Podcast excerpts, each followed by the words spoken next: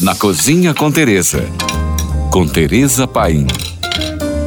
Toda araruta tem seu dia de mingau já reza o ditado popular. E a gente sempre tem um dia que se atrapalha na cozinha e lá vem os desastres. Eu vou trazer hoje cinco truques para pequenos desastres. Ai meu Deus, queimei meu feijão. Não se desespere, troque o feijão de panela sem raspar o fundo, adicione mais água ou caldo e coloque uma ou mais cebolas inteiras com a casca para cozinhar. Quando as cebolas estiverem amolecidas, o gosto de queimado vai sumir. Milagre! Ah, agora minha comida de caldo está muito salgada. Perdi, não, não perdeu nada. Inclua batatas inteiras e grandes pedaços de repolho ao caldo e cozinhe mais um pouco.